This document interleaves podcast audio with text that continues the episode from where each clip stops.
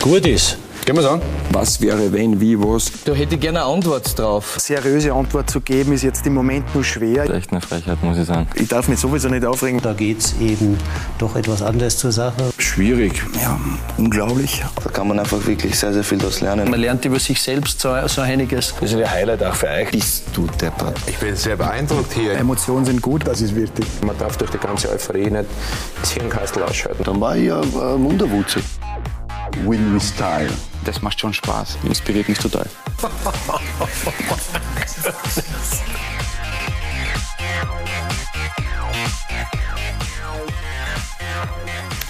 Der Montagabend auf Sky Sport Austria. Ich begrüße Sie ganz herzlich bei Talk und Tore. Heute mit einem Thema, das mir als Frau ganz besonders am Herzen liegt. Frauenfußball und Frauen im Fußball. Und nach über 400 Sendungen seit mehr als 17 Jahren sitzen wir heute zum ersten Mal in einer gänzlich weiblichen Runde.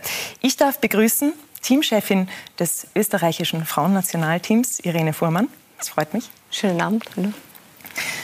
Rekordnationalspielerin und Rekordtorschützin und jetzt auch sportliche Leiterin des First Vienna FC, Nina Burger. Hallo. Freut mich. Und Schiedsrichterin und einzige weibliche Schiedsrichterassistentin in der höchsten Liga der Herren Österreichs, Sarah Telek. Hallo. Freut mich.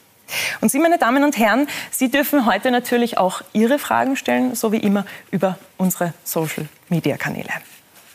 Wir sind schon gespannt, was ja, unsere Zuschauer heute zur Runde zu, sage, zu, sagen haben. Aber ich beginne jetzt mal bei Ihnen, Irene Fuhrmann. Diesen Mittwoch steht die WM-Qualifikation der Herren an. In zwei Wochen dann die WM-Qualifikation der Frauen. Also einiges zu tun. Wie ist das denn jetzt? Sind die Herren und die Damen da gerade miteinander in Kontakt? Kriegt man mit, was man so gegenseitig tut? Ja, ich muss sagen, ähm, ich beneide Franco Foda nicht, weil er hat jetzt in kürzester Zeit drei Spiele zu bestreiten mit dem Nationalteam. Und ich glaube, es ist eine Riesenherausforderung ähm, an sich. Aber wir stehen immer wieder natürlich im Kontakt und ähm, bei mir speziell jetzt ähm, starten wir morgen mit der Detailplanung für unseren ersten Lehrgang, für die ersten beiden WM-Quali-Spiele im September gegen Lettland und Nordmazedonien.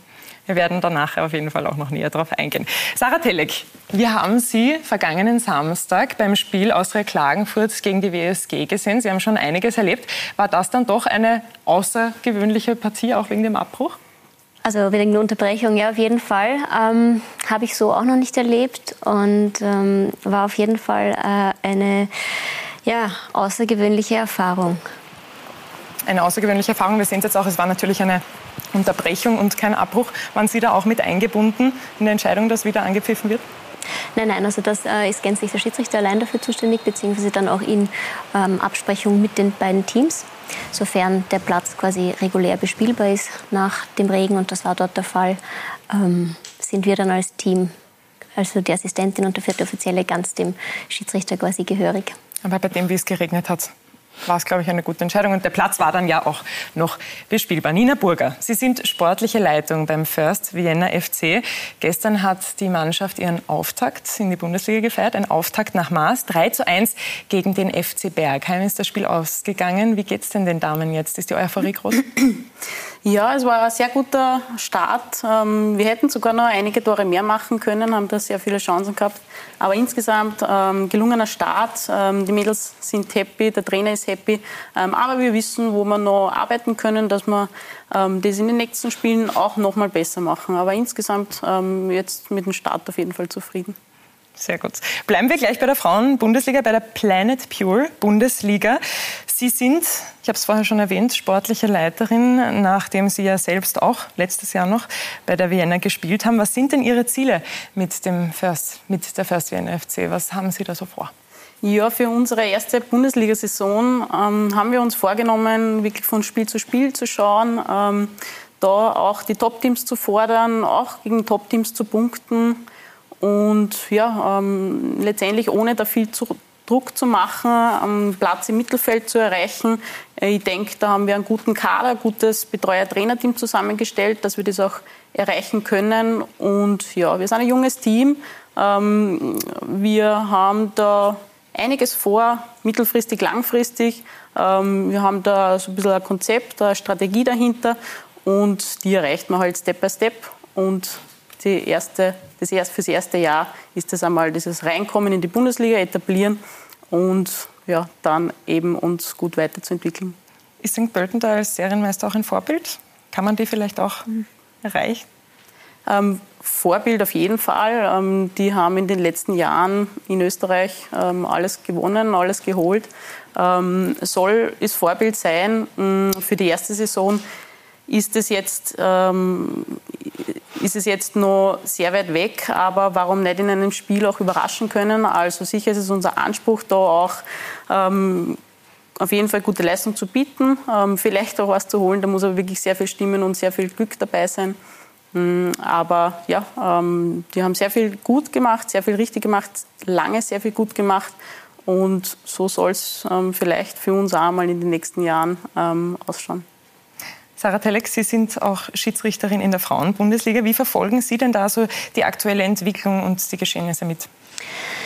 Ja, also ich finde schon, also ich bin jetzt das zwölfte Jahr dabei als Schiedsrichterin. Und gerade diese letzten, also wenn man die letzten zehn Jahre schon hernimmt, ähm, also ich finde, dass die Entwicklung wirklich ähm, groß war. Also ich weiß nicht, die, beim Männerfußball, das sind ja Jahrzehnte, also der österreichische Männerfußball ist über 100 Jahre, glaube ich, etabliert und bei den Frauen ist es ja nicht allzu lange.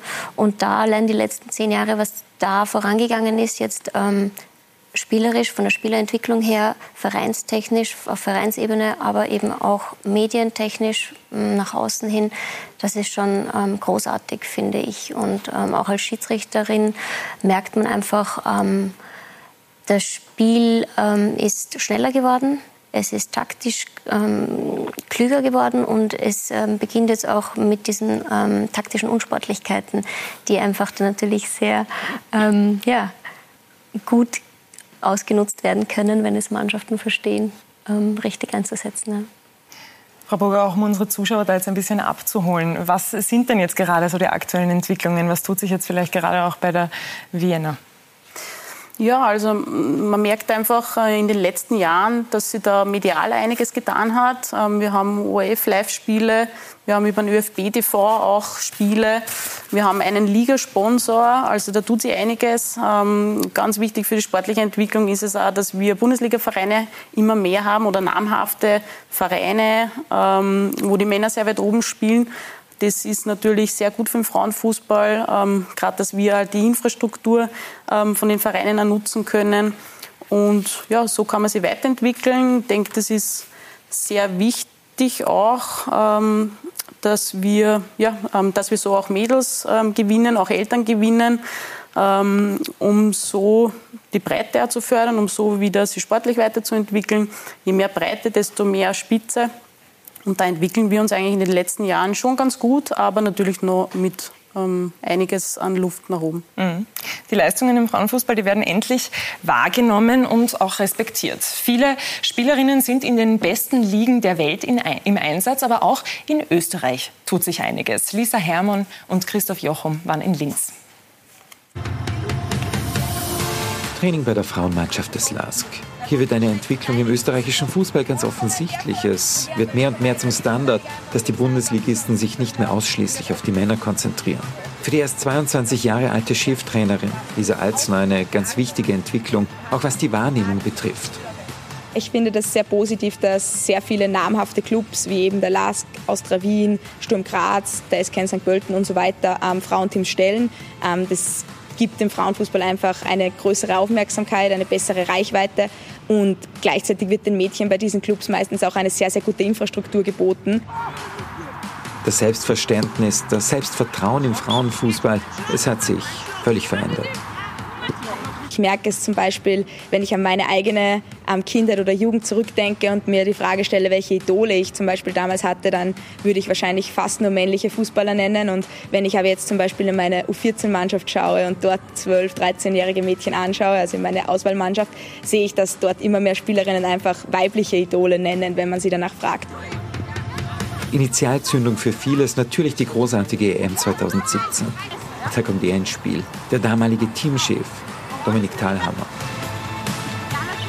Es war am Anfang äh, sehr stark belächelt. Äh, natürlich gab es am Ende auch noch viele Leute, die, die vielleicht auch despektierlich über den Frauenfußball reden.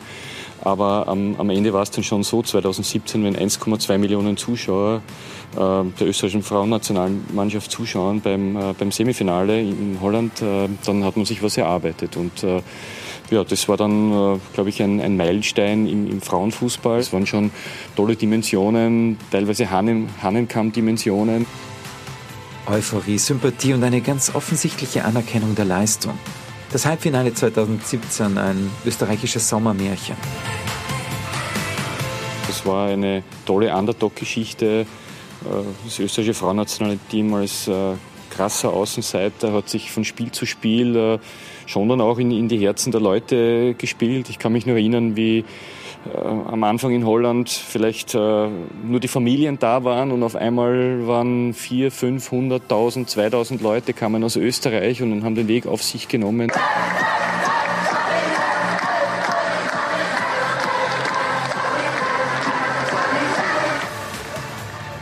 Da war schon wirklich ein enormer Hype.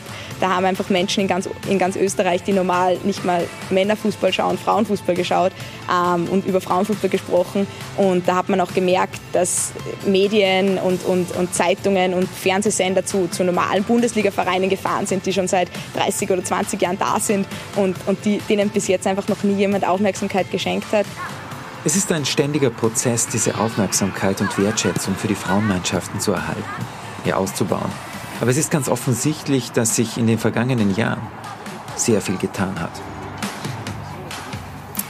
Und in den kommenden Jahren, da wird sich hoffentlich auch noch einiges tun. Frau Fuhrmann, Sie kennen Lisa Alsner. Wie verfolgen Sie denn Ihre Arbeit in Linz? Ja, ich kenne Lisa schon sehr lange. Sie war auch Spielerin der ÖFB Frauenakademie, ähm, Nachwuchsnationalteamspielerin. Ähm, leider hat sie eine Verletzung gestoppt, ähm, aber vielleicht wird sie die Julia Nagelsfrau von Österreich. Ähm, es freut mich sehr, dass sie sich entschieden hat, äh, dem Fußball erhalten zu bleiben, zwar in einer anderen Rolle, aber ich kenne sie als sehr ehrgeizige äh, Spielerin und äh, demnach auch sicher Trainerin.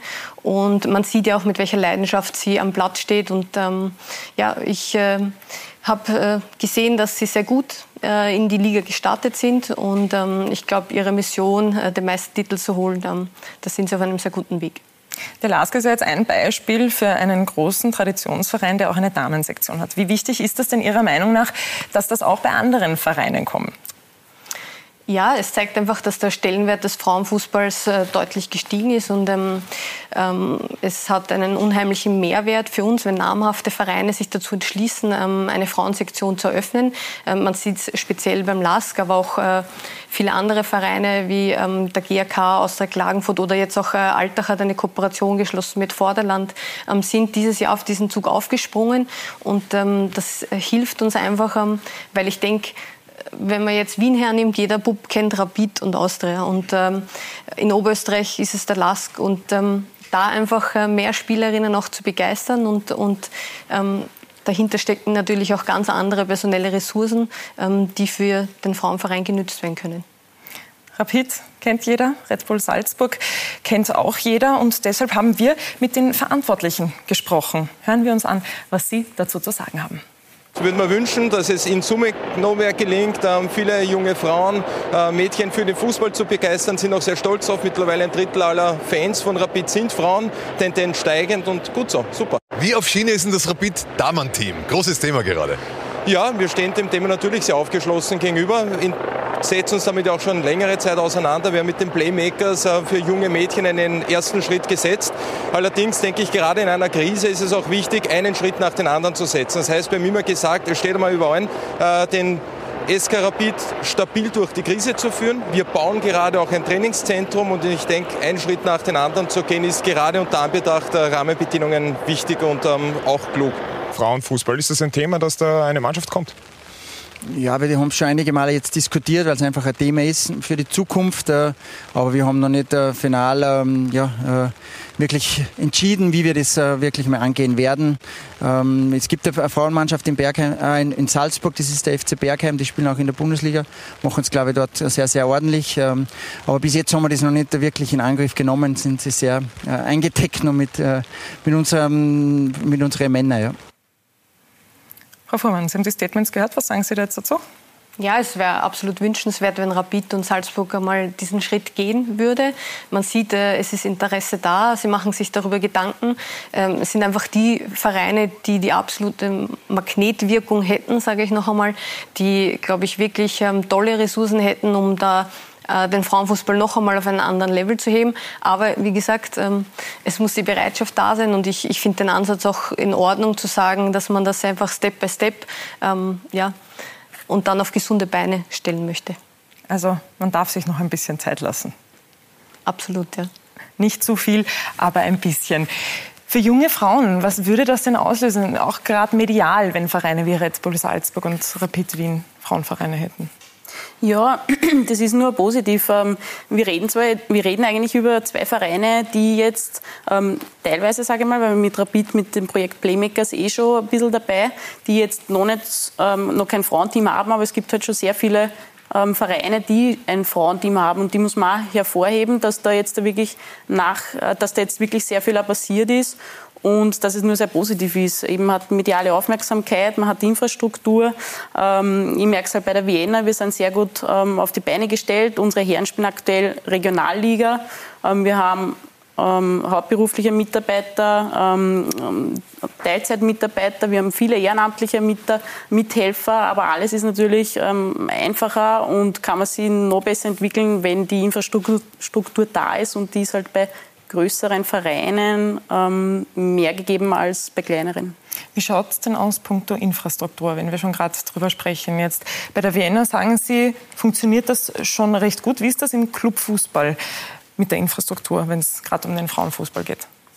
Ja, also ich, ich sage es jetzt, wie es bei uns ist. Wir haben sehr gute Trainingsbedingungen, also wir haben mehrere Plätze. Wir haben insgesamt natürlich sehr viele Teams im ähm, Mädchen, Burschen, Herren, Frauenbereich.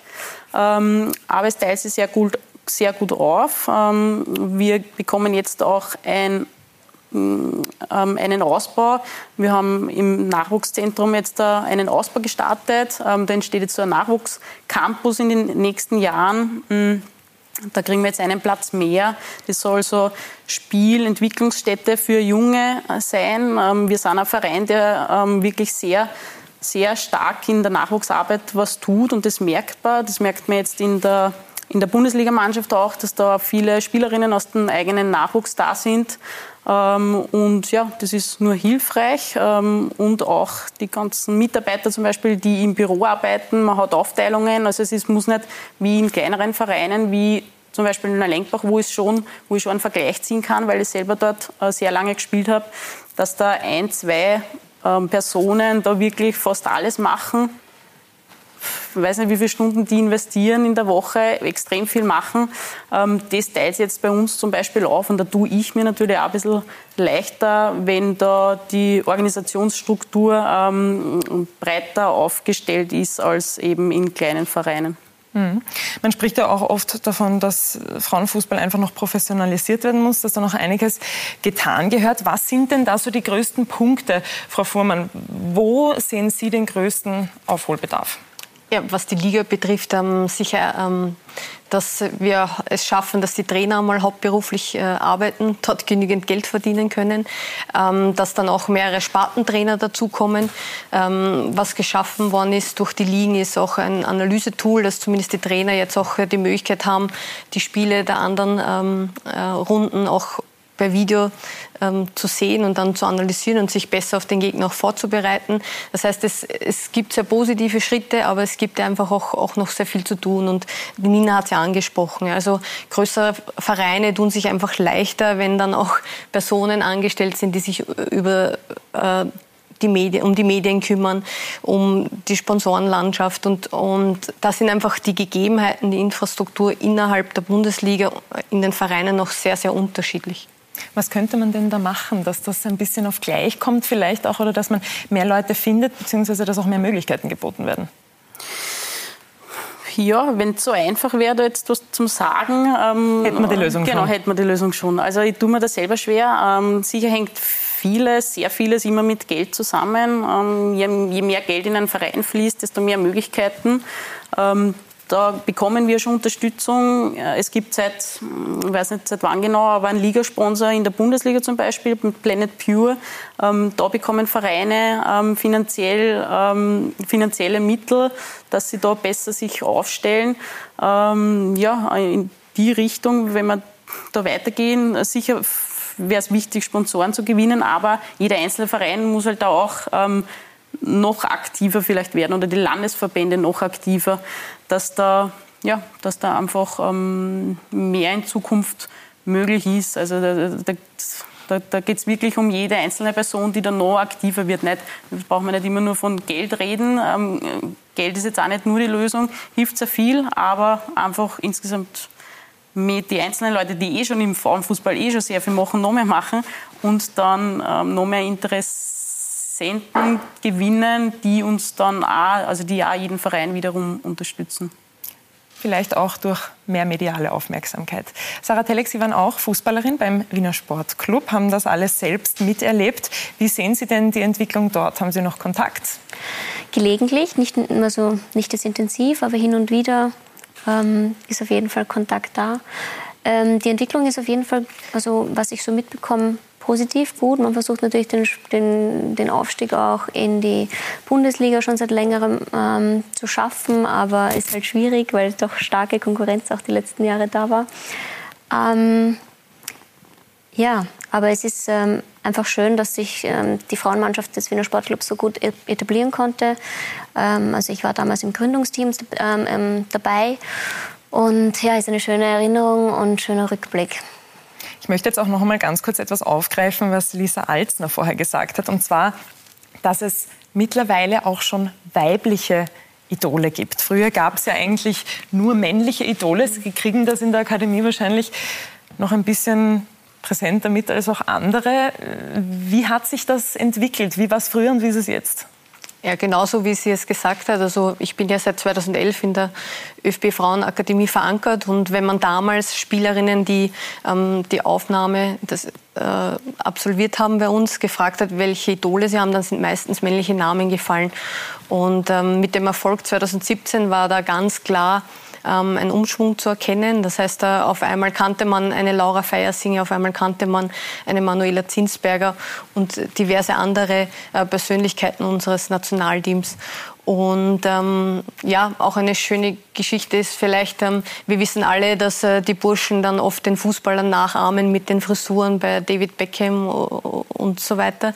Und genau das habe ich dann auch erlebt auf den Fußballplätzen, nach, nachdem die Europameisterschaft vorbei war. Auf einmal äh, hat man sehr viele Mädchen gesehen, die sich die Zöpfe so gebunden haben, wie sie zum Beispiel eben die Laura getragen hat. Und, und ähm, das ist, glaube ich, das, was es auch benötigt. Eben diese mediale Aufmerksamkeit, vielleicht auch diese Erfolge, damit ähm, ähm, ja, diese Role Models sozusagen für die Mädchen auch, auch greifbarer werden. Haben Sie jemals jemanden mit Ihrer Frisur gesehen? Mit dem Dutt, den tragen Sie ja meistens, oder? Ich wollte gerade sagen, die Frisur von der Laura Fersing ist wahrscheinlich einfacher zu machen als meine. da braucht man einfach, glaube ich, Naturlocken, Naturwellen. Aber sieht man doch, ja. Also wir haben sehr viele Mädels im, in, bei der Vienna, ähm, sehr viele unterschiedliche Typen. Ähm, und ja, wie viele Mädels haben wir insgesamt? Ich glaube derzeit äh, 70, 80 junge Mädels, die da ähm, täglich über den, über den Platz laufen mit, mit, den, mit den drei Nachwuchsteams oder in den drei Nachwuchsteams. Und da bewegt sie einfach schon sehr viel. Ich, ich, will nur zu meiner Erfahrung von damals sagen, ich habe damals auch mit, mit, mit sieben, bis, sieben bis 13 Jahren eigentlich gar nicht gar nichts mitgekriegt vom Frauenfußball. Ich habe ewig lang nicht gewusst, dass es ein Frauennationalteam gibt. Ich habe nicht gewusst, dass es eine Frauenliga gibt. Ähm, bis 13, ich habe halt bis 13 auch bei Burschen gespielt, aber damals überhaupt nichts mitbekommen, geschweige denn von Idolen, ähm, ähm, weibliche Fußballidole. Ähm, und, und das merkt man halt jetzt wirklich. Die Mädels kommen zum Verein, die kennen uns schon, also die, die kennen mich schon, die, die wissen da, was, was ähm, passiert ist, was passiert ist im Nationalteam. Und das ist einfach schön, jetzt zu sehen, dass wir in den letzten Jahren sehr viel richtig gemacht haben, sehr viel gut gemacht haben und sie das da schon so entwickelt hat, dass wir eben auch Vorbilder sind und und ja, Mädchen das, begeistert haben für den Fußball. Genau, wir, genau, wir Begeisterung schaffen haben können und da die nächsten Jahre hoffentlich noch sehr viel Begeisterung schaffen werden. die Begeisterung, die ist definitiv entfacht worden. Wie war das denn bei Ihnen? Wer war denn Ihr Idol, als Sie jung waren? Ja, also wie ich begonnen habe, also schiedsrichtermäßig hatte ich kein Idol, weil ich mich ehrlich gesagt davor nie mit den Schiedsrichtern befasst hatte. Also Schiedsrichter war eigentlich für mich nie wirklich relevant. Ähm, und ich bin dann zufällig eigentlich damals, also eben vor zehn Jahren, auf die Kampagne, ÖFB-Kampagne Karriere mit Pfiff gestoßen. Und da war aber auch eben interessanterweise eine Frau abgebildet als Schiedsrichterin. Und ich glaube, dass, dass mich das ähm, getriggert hat oder dass ich mir da zuerst bewusst geworden ist, dass ich ja eigentlich ähm, Schiedsrichterin werden könnte, beziehungsweise damals war es jetzt gar nicht so klar, die Vorstellung, dass ich Schiedsrichterin werden möchte oder gewisse Ziele erreichen möchte. Es war damals eher so, ah, das ist praktisch interessant, dadurch, dass ich eher relativ spät zum Fußball gekommen bin und nicht äh, die ganzen Jugendmannschaften durchgegangen bin und wahrscheinlich viel ähm, Wissen gar nicht mit ähm, gelernt hatte, war das so quasi mein Weg, dass ich mir selbst einfach das ähm, Regeltechnische aneigne, um da einfach dann für die Mannschaft ähm, profitieren zu können. Ja. Karriere mit Pfiff hat die Initiative genau. damals geheißen. Und jetzt gibt es ja auch eine Initiative von der UEFA, die UEFA Playmakers, um junge Frauen ein bisschen mehr auf Fußball aufmerksam zu machen. Und da werfen wir jetzt einen kleinen Blick rein.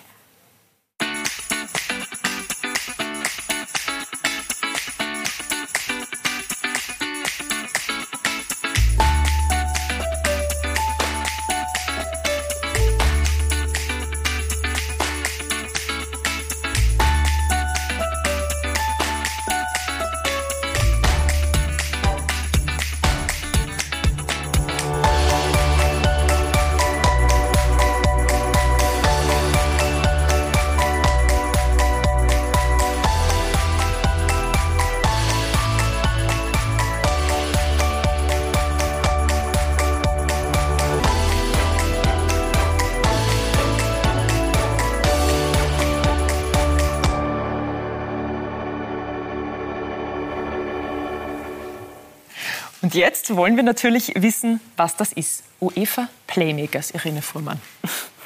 Ja, Sie haben vorher schon angesprochen, was die wesentlichsten Schritte sind, äh, um den Frauenfußball weiter zu professionalisieren oder darauf zu achten, dass wir auch konkurrenzfähig bleiben. Und ähm, deswegen ist es dem ÖFB auch ein ganz wesentliches Anliegen, dass äh, wir die Anzahl der Fußballspielenden Mädchen deutlich erhöhen. Und ähm, die UEFA hat da äh, Österreich als eines der wenigen Länder ausgewählt, die dieses UEFA Playmakers Projekt umsetzen können. Ähm, leider hat die Corona-Krise das Ganze etwas verschoben. Es ist dennoch schon wirklich sehr erfolgreich angelaufen. Es zielt darauf ab, ähm, wirklich ähm, fünf- bis achtjährige Mädchen ähm, ja, für den Fußball zu begeistern. Ich sage, es geht auch um allgemeine Bewegungserfahrung, aber so diesen ersten Kontakt überhaupt zum Fußball zu knüpfen. Und ähm, derzeit gibt es äh, schon 25 Zentren, wo dieses Projekt umgesetzt wird. Ähm, Gleichzeitig ähm, zeigt dieses Projekt auch das Potenzial ähm, an Trainerinnen. Also es sind ganz viele Frauen, die da mitarbeiten, die sich äh, für dieses Projekt äh, interessieren und das ähm, äh, sehr leidenschaftlich ähm, mit den Kindern umsetzen. Und ähm, ja, der größte Erfolg ist jetzt eigentlich schon, dass ich glaube, zwischen 500 und 600 Mädchen an diesen Standorten ähm, trainieren. Und ja, wenn wir da viele von diesen Mädchen auch ähm, in weiterer Folge zu Vereinen bringen, dann ist sehr viel geschafft. Ich muss ja sagen, ich würde ja auch gern mit Disney-Prinzessinnen trainieren. Das wäre für mich auch ein Grund gewesen, um Fußball sehr interessant zu finden. Ist es wichtig und richtig, dass es solche Dinge für junge Frauen gibt? Ist es gesellschaftlich nämlich immer noch so, dass Frauen, wenn sie jung sind, eher ein Puppenhaus bekommen statt den Fußball und der Mann den Fußball oder ist das heutzutage nicht mehr so?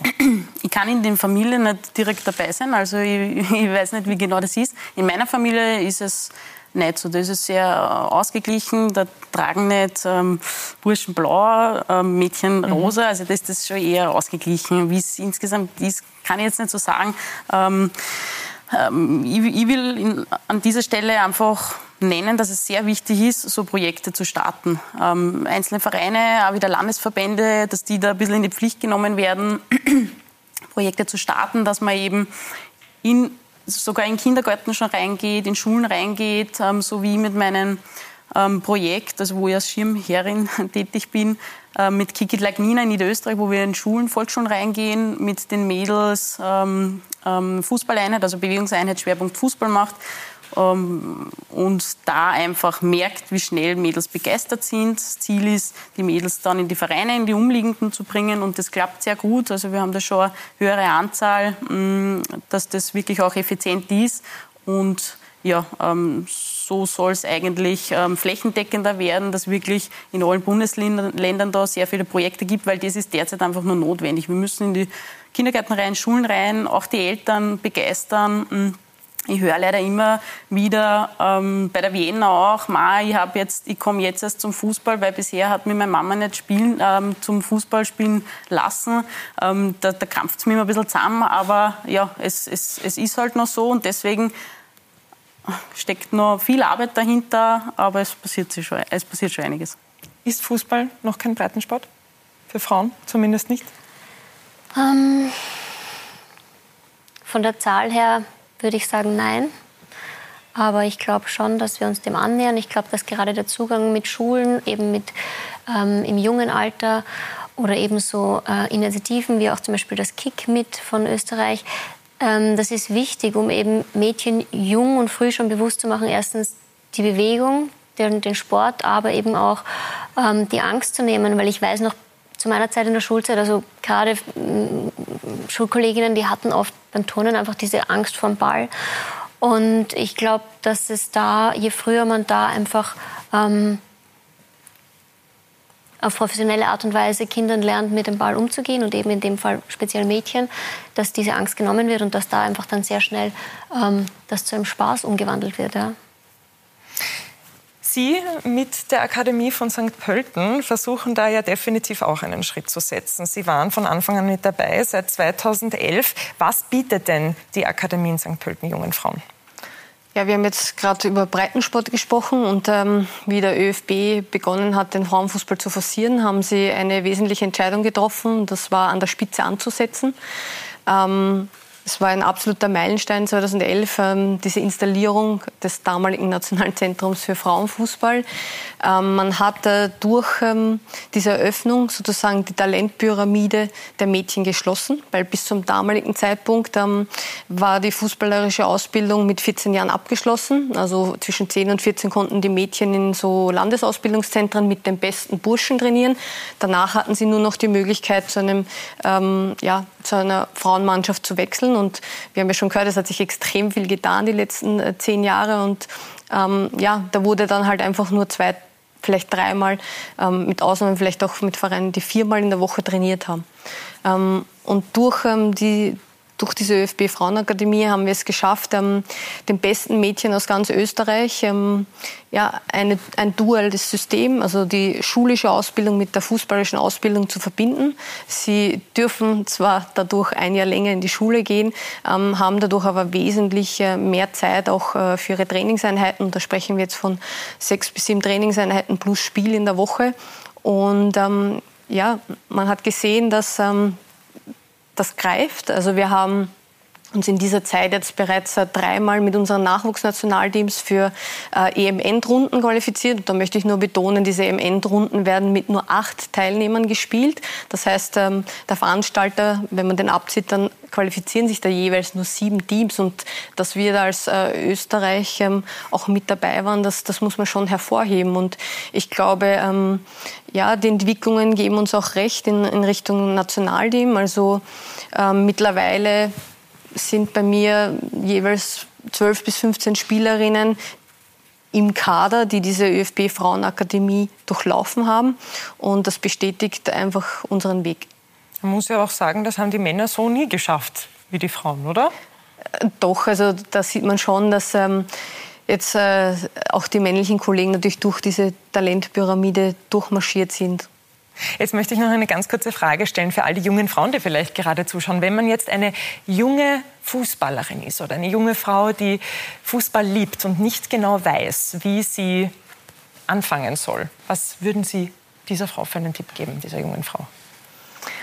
Ja, also wichtig ist, denke ich, zu wissen, dass es, es gibt jetzt auch eine neue Kampagne, wir lieben Leder. Äh, und ähm, zielt darauf ab, einfach auch ähm, mehr Mädchen und mehr Frauen zum Fußball zu bringen. Ähm, wichtig ist, denke ich, einfach einmal zu den Vereinen zu schauen, ähm, vielleicht sich bei den Landesverbänden zu erkundigen, wo welche Vereine in Frage kommen, um so diesen ersten Kontakt zu knüpfen. Kommen wir ganz kurz zu Ihrer Laufbahn, vor allem zu der als Trainerin. Sie waren ab 2008 Co-Trainerin unter Ernst Weber. Was hat er Ihnen denn mitgegeben auf Ihrem Weg? Ja, ich habe äh, Ernst Weber sehr viel zu verdanken. Also ich war ja aktive Nationalteamspielerin von 2001 bis 2008, ähm, habe aber schon ähm, früh begonnen, während meiner aktiven äh, Spielerlaufbahn auch äh, die Trainerkurse zu starten und habe auch äh, Sport studiert. Und ähm, ja, Ernst äh, muss äh, in mir ein Talent gesehen haben. Und deswegen hat er mich dann auch 2008 angesprochen, ob ich mir vorstellen könnte, ähm, damals auf einer Ranhotenbasis ähm, mitzuarbeiten als Assistentin im U19-Nationalteam der Frauen und im Frauennationalteam. Ähm, die Entscheidung ist mir nicht leicht gefallen, weil ich äh, dadurch natürlich auch meine aktive Karriere beenden musste. Aber ich habe mir damals gedacht, wenn sich diese Chance ergibt, dann möchte ich die auch unbedingt nützen. Und ja, also von Ernst äh, konnte man, es war ein Fußballverrückter und, und seine Leidenschaft für Fußball, die, die habe ich auf jeden Fall mitgenommen. Das Talent, das er gesehen hat, das war auf jeden Fall richtig. Dominik Thalhammer hat sie ja dann 2017 vor der EM zu seiner Co-Trainerin gemacht, hat das Talent in Ihnen anscheinend auch gesehen. Hat sich ausgezahlt, die aktive Karriere aufzugeben? als Spielerin? Das absolut, vor allem auch mit dem Hintergrund, wir haben zuerst bei der Sarah gehört, ähm, das war in ihrem ähm, Karriereplan gar nicht so gegeben, dieses Schiedsrichterwesen und, und dieses Schiedsrichtersein. Und bei mir war es ähnlich. Ja. Also ich habe äh, nie äh, mir gedacht, dass ich einmal hauptberuflich äh, im Frauenfußball als Trainerin tätig sein werde. Und ähm, ja, mit Dominik Dahlhammer ähm, habe ich ja sehr lange, sehr eng, also fast neun Jahre zusammengearbeitet. Er war ja damals auch sportlicher Leiter der ÖFB Frauenakademie. Wir haben dort ähm, das äh, gemeinsam sozusagen ähm, aufgebaut. Ich durfte mitgestalten. Und ja, also ich äh, bin ihm auch sehr zu Dank verpflichtet, dass, dass er mich so gefördert hat in den Jahren. Irene Fuhrmann hat gemeinsam mit dem Frauennationalteam schon so einiges erlebt und auch in Zukunft warten auf die Teamchefin große Aufgaben, die für Irene Fuhrmann zum Greifen nah sind. Markus Klimmer. Partyzone, Frauenfußball-Nationalteam. Don't stop me now, Schalz aus der Box. Kein Wunder, wenn man einer Mannschaft wie Frankreich in der Qualifikation für die Euro 2022 einen Punkt abnimmt. Das ist zuvor seit 2007 in Qualifikationsspielen niemandem mehr gelungen. Ich bin unglaublich stolz auf die Mannschaft. Es war eine sensationelle Abwehrleistung und äh, nichtsdestotrotz haben wir aber auch Nadelstiche in der Offensive setzen können. Es ist der vielleicht größte Triumph von Teamchefin Irene Fuhrmann. Ein Jahr und ein Monat ist sie nun im Amt. Und natürlich möchte sie an die Erfolge ihres Vorgängers Dominik Thalhammer anknüpfen. Sie war schon eine, eine logische Nachfolgerin und äh, dass man ähm, einer Frau, die die höchste Ausbildung, äh, die höchste Trainerausbildung hat, das Vertrauen gibt und die Möglichkeit gibt, war für mich äh, auch logisch. Als Co-Trainerin von Dominik Thalhammer ist sie maßgeblich am EM-Halbfinaleinzug 2017 beteiligt. In dieser Konstellation geht es dann auch in die Quali zur Euro 2022. Im Juli des vergangenen Jahres erfolgt die Wachablösung. Sie ist fachlich äh, top, äh, das hat sie auch in der, in der Trainerausbildung äh, bewiesen und hat da mit den Männern wirklich nicht nur äh, mithalten können, sondern äh, hat ihnen da auch Parole bieten können. Und ähm, ja, sie lebt den Frauenfußball. Sie ist lange dabei und, und äh, sie spürt das, äh, sie, sie kann das und äh, sie ist da die geeignete äh, Person. Stimmt, denn den Rest der Quali zur Euro im nächsten Jahr fixiert sie als Chefcoach. Doch das soll nur der Anfang sein. Es wäre natürlich jetzt ein nächster großer Schritt nach einer EM-Qualifikation auch die WM-Qualifikation zu schaffen. Aber das ist natürlich noch schwieriger, weil es da noch weniger Startplätze für europäische Teams gibt. Äh, aber es wäre natürlich ein, ein richtiger Quantensprung, wenn das gelingen könnte.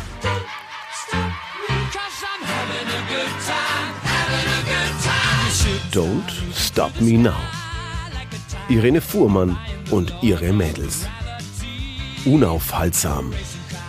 in Richtung Zukunft? Lachende Gesichter und bevor wir in die Zukunft schauen, schauen wir noch mal ganz kurz in die Vergangenheit. Sie waren dabei bei der EM 2017, maßgeblich auch am Erfolg beteiligt damals. Wie haben Sie denn den Erfolg und vor allem auch den Erfolg von Irene Fuhrmann miterlebt? Ja, Riesenerfolg, ähm, kleine oder große Sensation. Ähm, wir haben gewusst, wenn wir einfach Spiel zu Spiel unsere Topleistungen abliefern, dann können wir da was erreichen. Wir haben das geschafft, dass wir Topleistungen abliefern. Im Halbfinale hat es dann halt nicht mehr so geklappt. Da war die, die Ausdauer vielleicht nicht ganz so gegeben. Aber ja, wir haben da sehr viel geschaffen. Die Emotionen, die wir da am Platz gehabt haben, dem Platz, was da alles passiert ist, ähm, das wird man nie vergessen wir waren alle ähm, gleichwertig daran beteiligt. Ähm, mit der Arena haben wir eine ganz wichtige Co-Trainerin gehabt, die einfach eine gute Kommunikation zu uns Spielerinnen auch immer gehabt hat, was extrem wichtig ist. Ähm, fachlich ähm, top, Analysen, also sie hat ihre Bereiche gehabt und, und, und, und das war einfach ein großes Teil des Puzzles. Schöne Worte, die man da hört.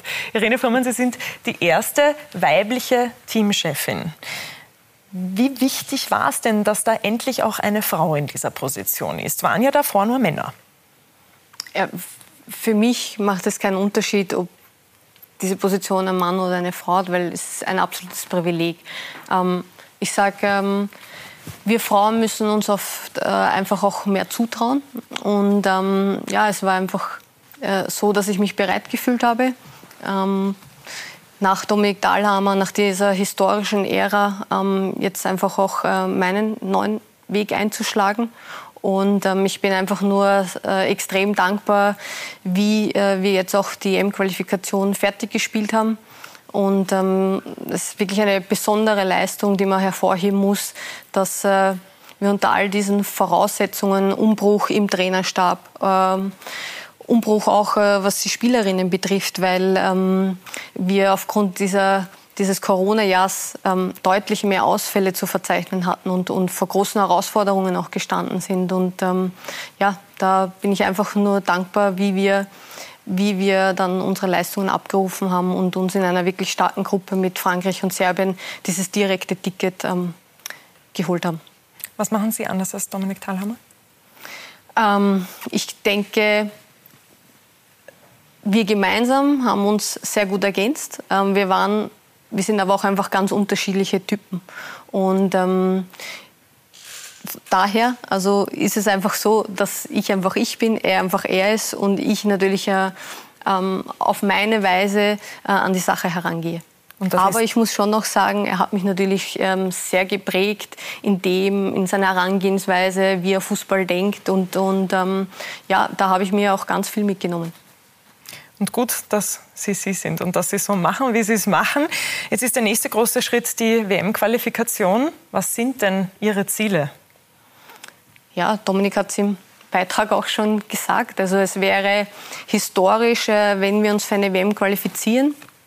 Es ist aber auch äh, tatsächlich so, dass ähm, der Modus extrem herausfordernd ist. Ähm, wenn wir jetzt an die EM denken, die wird mit 16 Teilnehmern gespielt. Äh, die WM ähm, ist so, dass nur ähm, elf Europäer, maximal zwölf Europäer sich für dieses große Turnier qualifizieren können. Ähm, es gibt neun Gruppen. Die neun Gruppensieger qualifizieren sich auf direkten Weg. Und wenn man jetzt auf unsere Gruppe schaut, dann haben wir einfach mit England einen absoluten Top-Gegner. Und ähm, ja, unser Anspruch ist es natürlich auch gegen England was zu holen, sage ich jetzt. Also man hat gegen Frankreich gesehen, es ist immer was möglich. Aber wir streben wir sind schon noch realistisch und streben diesen zweiten Gruppenplatz an.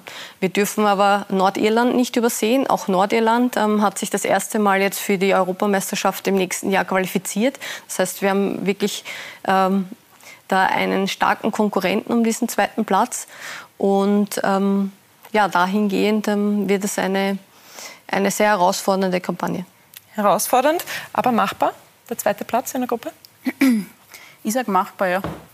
Aber es wird nicht leicht. Also genau, und wenn man diesen zweiten Platz ergattert, muss ich noch ergänzen, dann gibt es ein mehrstufiges Playoff-Verfahren. Das heißt also, ähm, da muss man schon ein, zwei oder drei Runden dann wieder als Sieger überstehen, dass man noch diese Chance hat auf diese letzten drei Plätze. Die Europameisterschaft, die steht auf jeden Fall an, die zweite Endrunde nach 2017.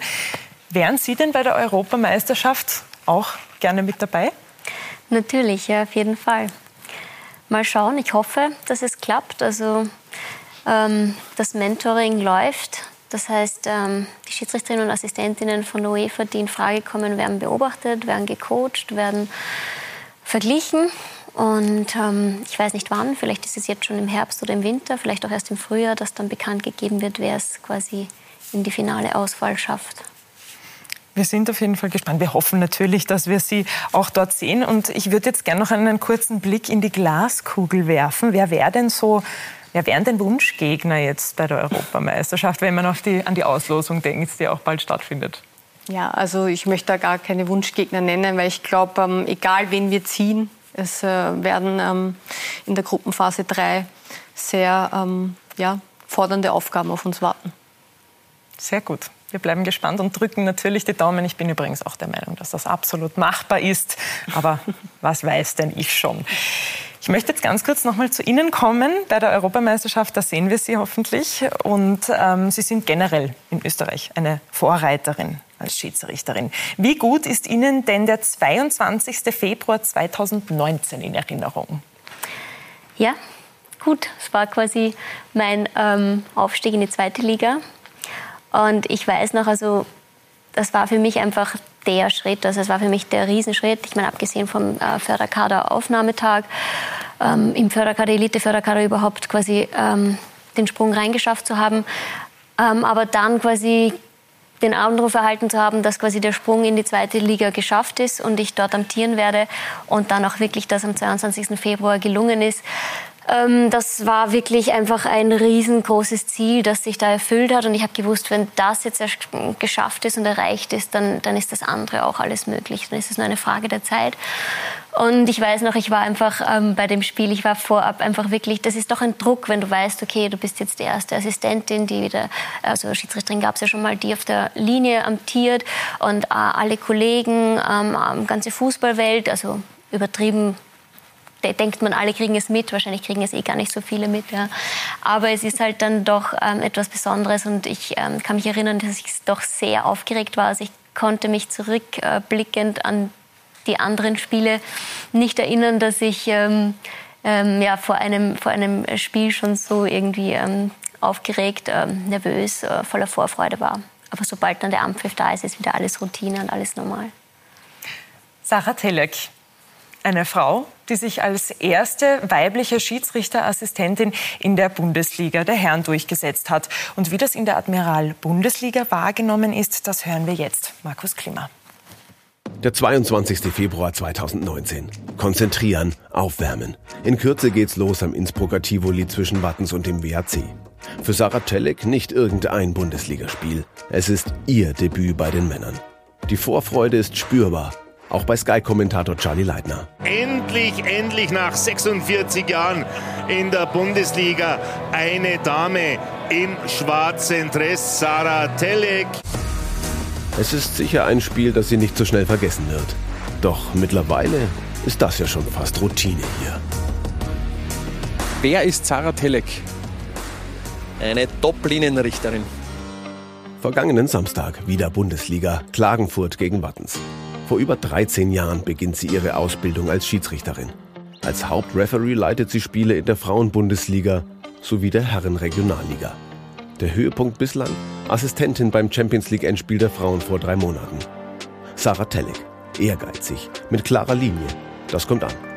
Sich Respekt zu verschaffen ist nicht immer einfach. Ich bin grundsätzlich der Meinung, das Geschlecht ist mir egal, es soll Leistung zählen. Sie bringt ihre Leistung, das ist in Ordnung und darum sage ich, es ist mir völlig egal, ob eine Frau oder ein Mann an der Linie steht. Wie sind die so? Sie ist vollkommen integriert, sie hat nur eine eigene Kabine beim Training, ansonsten macht sie alles mit. Ich glaube, dass es wichtig ist, dass man allgemein Respekt am, am Feld hat und ich glaube, das ist egal, ob das dann äh, äh, eine Frau oder ein Mann an der Linie ist oder als Schiedsrichter. Das Wichtigste ist Respekt und äh, ich glaube, dass jeder Spieler Respekt vor einer Frau hat. Hat sie einen Schmäh? Hat sie auch. Äh, musst du auch haben. Äh, komme mit ihr soweit ganz gut aus. Aber wie bereits gesagt, das Leistung soll das Entscheidende sein. Kann man das auch vorstellen für die Zukunft, dass da immer wieder Frauen dabei sind? Äh, weil ich glaube, das Schiedsrichterwesen ist jetzt auch nicht gesegnet mit zu vielen Leuten, oder zu viele Männer, die das machen äh, wollen. Und wenn da wer sehr interessiert ist und äh, Fußball interessiert ist, dann ist es sicher auch äh, für die Zukunft interessant, glaube ich, dass da immer wieder Frauen dabei sein können. Und man hat es auch international schon gesehen, dass da immer wieder Frauen dabei sind und das sehr, sehr gut machen. Eine große Herausforderung, die Ruhe bewahren.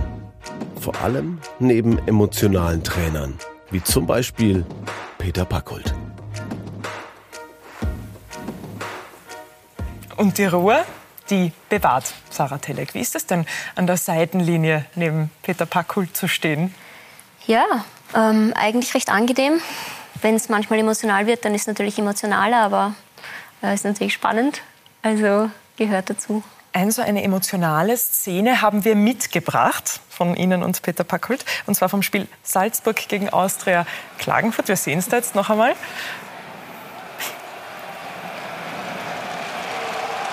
Was geht einem denn in so einem Moment durch den Kopf? Ähm, ja, in dem Fall war es eigentlich nur überraschend, weil da bin ich äh, wirklich fälschlicherweise die, zu schnell in die falsche Richtung gefahren. Ich habe diesen Streffschuss nicht erkannt, dass das Auto in eine andere Richtung gegangen wäre. Und ähm, interessanterweise, Schiedsrichter Julian Weinberger hatte sofort gepfiffen und äh, mich korrigiert, also quasi overruled und in die richtige Richtung ähm, gezeigt. Aber anscheinend ist das an der Bank oder bei den Spielern nicht gleich irgendwie, wurde das nicht mitbekommen und ähm, da war dann plötzlich einfach der emotional und ähm, ich meine, es war nur ein Auto, da gibt es ja wirklich relevantere Entscheidungen. Aber natürlich, wenn es dann ein äh, Angriff für, für die andere Mannschaft ist und ähm, kann natürlich schon gefährlich werden und dann ähm, zu einer unguten Situation kommen, also ist natürlich nicht angenehm. Aber ähm, ja, da geht, also was geht einem durch den Kopf jetzt nicht wirklich. Man versucht dann einfach die Situation zu beruhigen, klarzumachen, es wurde jetzt eh richtig ähm, weiterentschieden und ähm, kein Grund zur Aufregung. Ne? Sind Männer ungeduldiger als Frauen, zumindest die Peter Packhulz dieser Welt? Ah, ich glaube, das ist eine individuelle Sache, kommt ganz äh, situationsbedingt ähm, auch äh, darauf an, was äh, entschieden worden ist, äh, mit wem man es zu tun hat, ähm, ob es da vielleicht auch irgendeine Art von äh, zwischen Spielern oder Trainern oder Schiedsrichtern Vorgeschichte gibt. Aber das ist, glaube ich, ganz individuell. Also wie Sie die Ruhe bewahren, ist in jedem Fall sehr bewundernswert. Sie pfeifen ja auch in der Frauenbundesliga, wir haben vorher schon kurz darüber gesprochen. Wie unterscheidet sich das denn für Sie in der Frauenbundesliga, aber auch bei den Männern als Schiedsrichterin oder als Schiedsrichterassistentin aktiv zu sein? Ja, also der Unterschied ist, ähm, es kommt darauf an, wo, also in Frauenbundesliga in Österreich ist natürlich schon das Tempo ein klares Unterschied. Ähm, wenn man jetzt international schaut, da gibt es schon wirklich auch, ähm, je nachdem, welche Spielpaarungen, ähm, wie das Spiel auf Augenhöhe ist, gibt es wirklich gute Begegnungen. Und vor allem für mich als Assistentin ist ja immer am relevantesten die Abseitsbeurteilung. Da ist jetzt oft gar nicht das äh, Tempo an sich vom Gesamtspiel relevant, sondern einfach wirklich, ähm, wie gespielt wird taktisch, wie die Schnittpunkte sind. Und das kann, ähm, da ist es eigentlich irrelevant, welches Spiel. Das kann jegliches Spiel fordernd sein. Das kommt dann wirklich auf die taktische Zusammenstellung an oder eben auf die Art und Weise, wie gespielt wird. Als Schiedsrichterin selbst auf dem Feld ist es dann ähm, wiederum eher eine ähm, Typensache, also Persönlichkeit quasi.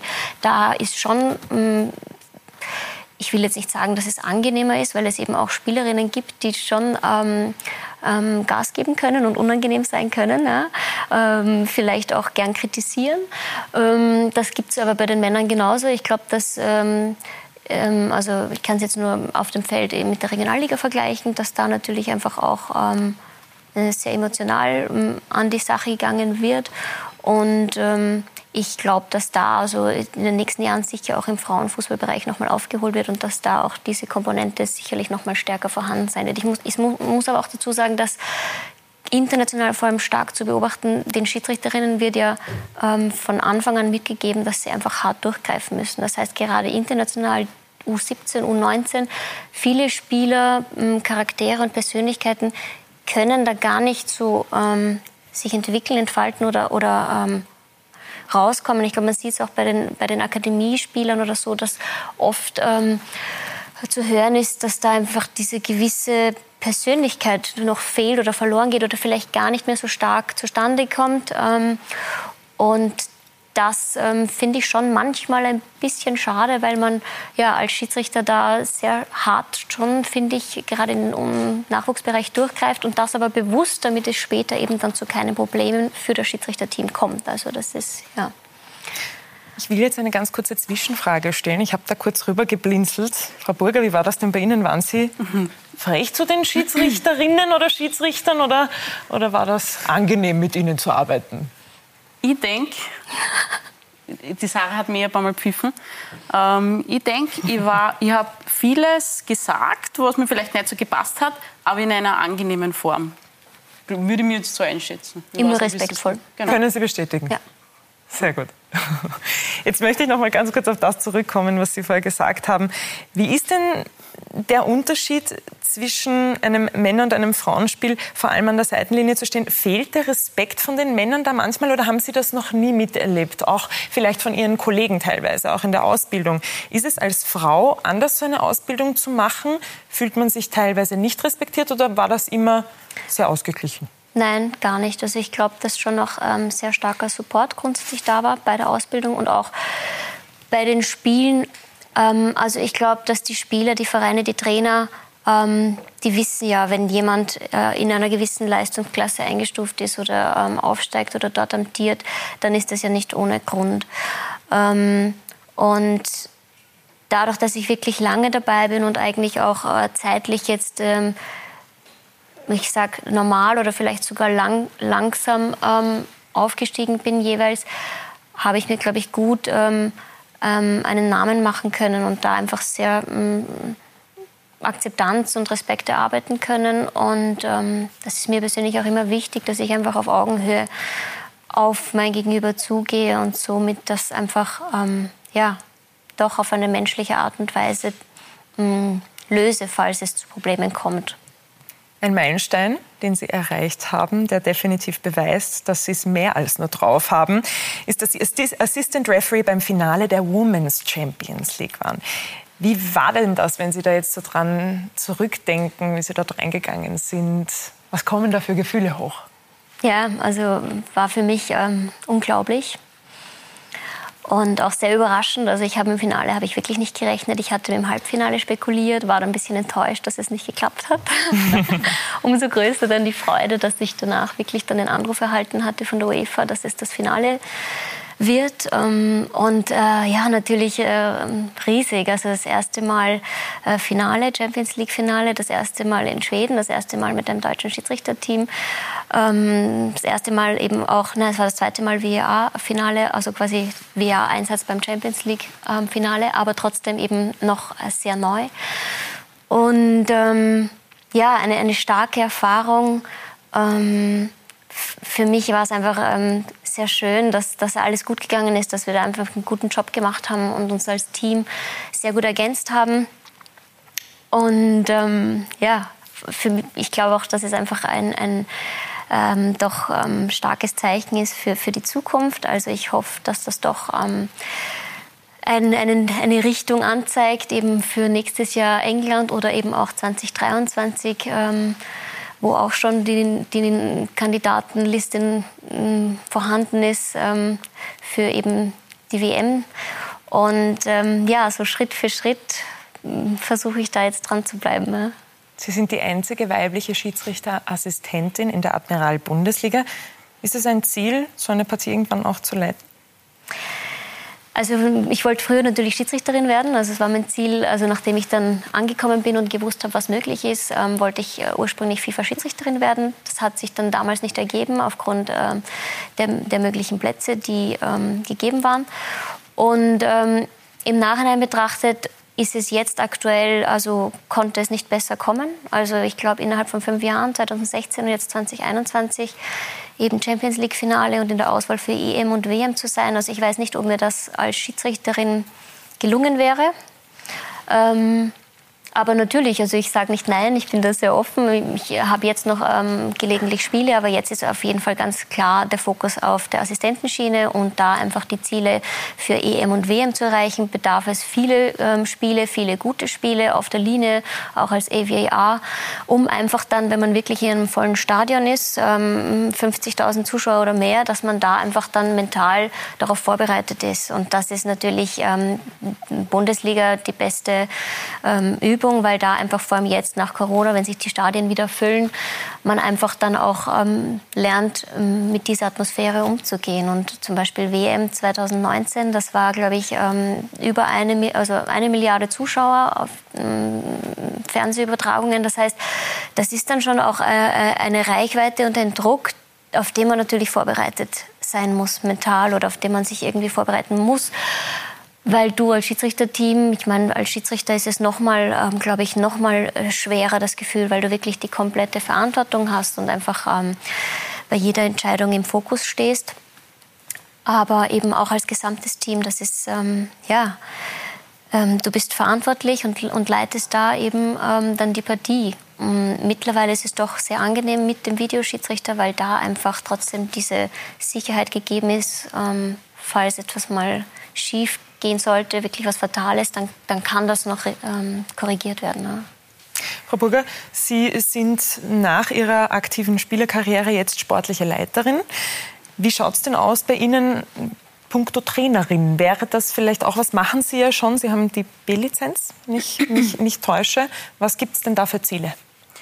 Genau, ich habe ähm, den ersten Kurs ähm, seitens ÖFB, ähm, den Kurs B-Lizenz für Berufsspielerinnen besucht, ähm, habe jetzt die, die UEFA B-Lizenz, ähm, habe vor, die UEFA A-Lizenz zu machen und ja, ähm, ich sage mal, ich wollte auf jeden Fall, wenn ich als Spielerin aufhöre, weiterhin im Frauenfußball tätig sein. Das bin ich jetzt aktuell als sportliche Leiterin, will mir aber auch in, im Trainerbereich weiterentwickeln, mache auch ähm, Trainings in unseren Mädchen- und, und Frauenteams oder, oder helfe da teilweise aus als, als, als Trainerin bei den Trainings, um einfach so für mich auch ähm, als, als, als Trainerin ein bisschen eine Sichtweise zu bekommen und ein bisschen Gefühl zu bekommen. Aber ich bin jetzt keine Haupttrainerin, das habe ich auch nicht vor. Ähm, die Position als sportliche Leiterin, die mache ich gern und habe so die Übersicht. Ich stelle das Trainerteam, Betreuerteam zusammen, die Spielerinnen zusammen, ähm, dass es in der Liga dann gut funktioniert. Und das ist aktuell meine Aufgabe, möchte mir aber immer weiterentwickeln und das in äh, mehreren Bereichen. Deswegen war mir das wichtig, da den, den Trainerkurs zu starten gut abzuschließen mit gutem Erfolg, kurz erwähnt. Na, und, und, und es ist super, weil das wirklich auch sehr viele Spielerinnen besuchen. Es ist jetzt der zweite Kurs auch, ähm, der hat schon gestartet, der zweite Kurs für Berufsspielerinnen. Auch da sind wieder mehrere Nationalspielerinnen dabei.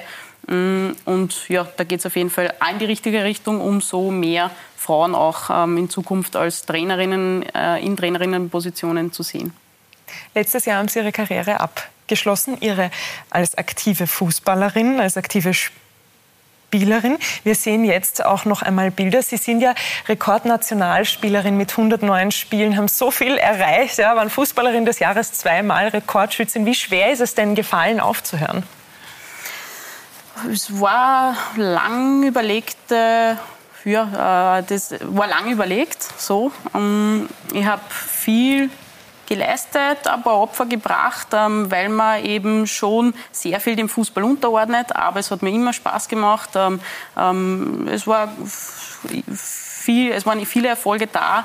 es war immer schön, diese Erfolge auch zu teilen. und ja, sehr viel erlebt, sehr viele Erfahrungen gemacht, tolle Erfahrungen, aber es gibt da Niederlagen, die man einstecken muss, von denen, aus denen man aber auch sehr viel lernt. Ähm, deswegen bin ich stolz und dankbar, das ähm, so erlebt zu haben. Ähm, aber dann mit, schon mit 31, also 2019, habe ich schon entschieden, meine äh, internationale Karriere zu beenden. Jetzt habe ich entschieden, meine nationale Karriere zu beenden. Und das war wohl überlegt, gut überlegt und das passt für mich. Und ich mache das jetzt aus einer anderen Position, dass ich weiterhin dabei bin und schaue meinen Mädels, meinem Team ähm, gerne zu, ähm, wenn sie da gewinnen. Aber sicher juckt es hin und wieder da selber noch ein bisschen mitzukicken, vielleicht beim Training ein bisschen ähm, ähm, auch noch dabei zu sein. ganz, also komplett weg werde ich nicht sein. Ähm, ich, ich halte mir fit, also ich mache weiterhin Sport. Wenn es jetzt nicht eben nur Fußball ist, dann habe ich jetzt einfach mehr Zeit für andere Sportarten. Und ja, das, das genieße ich halt dann auch. Und ich möchte auch erwähnen, 109 Nationalspiele fürs Nationalteam. Ich hatte Andi Herzog erst vor ein paar Wochen hier sitzen mit 103 äh, Spielen fürs Nationalteam. Sind Sie da sogar drüber. Muss ja auch mal erwähnt sein. Ich möchte noch ganz kurz zum Thema Ausbildungen kommen. Es ist ja für Frauen doch um einiges schwieriger als für Männer, vor allem auch in den Top-Ligen, als Fußballerin zu arbeiten oder aktiv zu sein, weil man sich durch das, was man verdient, teilweise nicht leisten kann, nur Fußball zu spielen. Wie schwer ist denn diese Belastung für Frauen? Ja, es ist sehr herausfordernd. Ähm, dahingehend, dass man viele Dinge unter einen Hut bringen muss. Ähm, aber auch hier gibt es ja Entwicklungsschritte. Und teilweise ist es sogar so, dass äh, äh, jetzige Teamspielerinnen bewusst nebenbei ein Studium absolvieren, weil sie auch äh, eine Ablenkung neben dem äh, Fußballerinnen sein haben möchten. Und dann ähm, gibt es auch Beispiele wie Sarah Zatrazil, die hat schon zwei Ausbildungen abgeschlossen, konnte kann sich derzeit einfach total auf den Fußball konzentrieren. Und ähm, ja, dann gibt es halt ganz viele junge Spielerinnen, die, die nebenher einfach äh, ihre Ausbildungen durchlaufen. Und Thema Geld ist ein großes Thema auch bei den Frauen. Die finanzielle Schere zwischen Frauen und Männern ist so groß wie in keinem anderen Beruf. Irgendwo ja auch klar, aber wie wird das von den Frauen wahrgenommen? Ja, es hat äh, auch hier enorme Entwicklungsschritte gegeben, aber ähm, ich glaube, ähm, Fußball ist eine absolute Marketingmaschinerie und diese Unterschiede sind einfach ganz schnell erklärt, wenn man in die Männerstadien schaut, wie voll die sind, ähm, welches Merchandising da dahinter steckt, dann braucht da der Frauenfußball einfach noch. Aber, aber ich bin da sehr optimistisch, dass es auch im Frauenfußball Step by Step nach oben geht und muss ganz ehrlich sein, diese Dimensionen, die derzeit beim Männerfußball im absoluten Profibereich vorherrschen, würde ich mir für den Frauenfußball gar nicht wünschen. Aber es soll natürlich ähm, die Leistung auch dementsprechend bezahlt werden, auch im Frauenbereich. Und das wird sie oder nicht? Ähm, ich sage, dass Spielerinnen, die wirklich im absoluten Topniveau spielen, ähm, schon mittlerweile ordentlich verdienen. Natürlich ähm, kann man es nicht mit den Männern vergleichen, das ist einfach Fakt aber es reicht zum Überleben. Es, es, reicht definitiv zum Überleben. Fußball ist, Frauenfußball vor allem, ist ein viel jüngerer Sport als der der Herren. Ist das einer der größten Gründe dafür, dass auch die Aufmerksamkeit noch nicht da ist? Ja, es braucht einfach alles seine Zeit. Frauenfußball ist erst ähm, spät in, in, in, Österreich gekommen. Ähm, da war der Männerfußball schon lange, ähm, lange weit. Ähm, man muss sich einfach mal anschauen, wie war der Männerfußball noch vor 30 Jahren, wie hat das ausgeschaut, auch von der Geschwindigkeit her. Vergleicht das mit jetzt und, und so, so sehe ich das auch im Frauenfußball, ähm, dass sie da einfach, dass das alles einfach Zeit braucht äh, und die Zeit äh, müssen wir nehmen. Wir müssen geduldig sein, aber jeden Step, jeden Schritt einfach nutzen. In Irland wurde heute beschlossen, dass die Frauen gleich viel verdienen wie die Männer im Nationalteam. Die Männer verzichten auf einen Teil ihres Gehalts. Ein wichtiger Schritt, den man in Österreich vielleicht auch anstreben sollte. Sarah Pelleck? Also ich glaube schon äh, ein Schritt in die richtige Richtung. Ähm, und ich glaube, dass es ähm, in Zukunft viel mehr, also einfach der Aufwand bezahlt wird. Also wenn man jetzt von den Top-Ligen redet, ähm, dass die Leistung ja gleich ist, unabhängig vom Geschlecht. Und ich glaube, dass da einfach viel mehr Fokus drauf gelegt wird und dass auch ähm, UEFA und FIFA ähm, bemüht sind, da einfach diesen Stellenwert zu heben, jetzt auch vielleicht mit der Einführung einer zukünftigen Club-WM oder eben auch vielleicht bei den ähm, Frauen nochmal in UEFA könnte auch nochmal sein, dass da was kommt. Und ich glaube, dass da einfach sehr viel ähm, Potenzial vorhanden ist, das noch nicht zur Gänze ausgeschöpft worden ist. Und im Männerbereich ist einfach da ist schon, also da ist man von der Potenzialausschöpfung her schon sehr, sehr weit. Da kann man vielleicht noch minimal was verändern oder jetzt nochmal die Conference League oder so, aber irgendwann ist es dann zu viel. Und bei den Frauen ist, wenn, wenn, wenn da die Entwicklung vorangeht, dann ist wirklich noch viel offen. Und wenn das dann auch ähm, mit dem Budget und mit dem Finanziellen ähm, irgendwann ein Kreislauf ist, der sich schließt, dann sind jetzt die First Mover, die schon aufgesprungen sind am Zug, dann wahrscheinlich ähm, die Gewinner. Ja? Wenn einfach auch noch mal mehr ähm, finanziell rauszuholen ist. Vielleicht wäre das auch ein Grund, Franco Foda noch mal kurz anzurufen. Wir haben ja vorher kurz darüber gesprochen, ob sie manchmal in Kontakt sind. Im Skisport ist es ja ganz anders als im Fußball. Da wird eigentlich gar nicht hinterfragt, wie es zwischen Frauen und Männern ist. Und es wird auch nicht wirklich verglichen. Kann man den Frauen oder soll man Frauenfußball und den Fußball der Herren überhaupt vergleichen? Man muss es nicht immer, so, so, so wie du sagst. Äh, man vergleicht jetzt ähm, Herren und Damen Skifahren auch nicht immer. Man soll das einfach so sein lassen.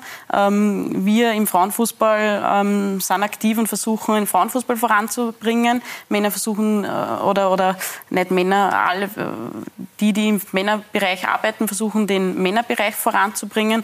Und das ist einfach das Wichtige. Man soll sich nicht zu sehr ablenken mit, mit, mit Dingen, die man vielleicht da nicht ähm, gleich ändern kann, mh, mm, sondern ja, in dem Bereich das tun, was alles möglich ist, das ausschöpfen und so einfach mehr Möglichkeiten auch schaffen. Abschließend, wir sind nämlich schon am Ende unserer Sendung angelangt, auch wenn es mir sehr schwer fällt. Ich würde nämlich gerne noch ein paar Stunden hier sitzen und plaudern über ein Thema, das so wichtig ist. Frau Fuhrmann, was sind denn Ihre Wünsche für die Zukunft, für den Frauenfußball?